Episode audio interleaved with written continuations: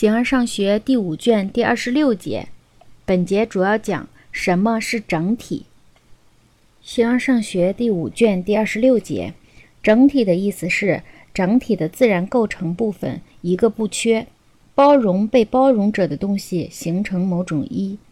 这又有两种情况：或每一个个体作为一，或者这些个体构成一。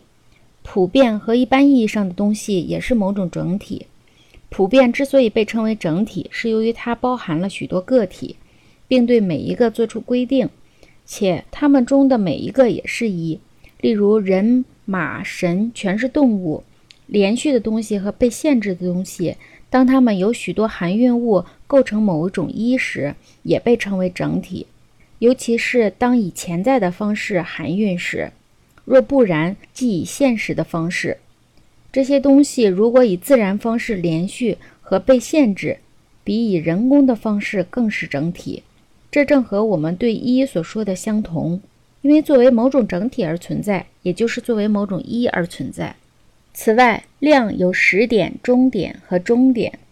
如位置对其并无差别，就称为全部；如位置造成差别，就称整体。如果两者都可，就既称全部，又称整体。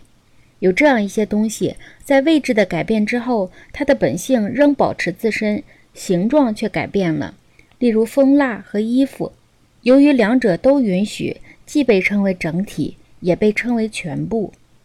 水和流质以及树木都被称为全部，除非转义，不能说整体树木和整体水。对一些东西称全部，正如对单一称全体。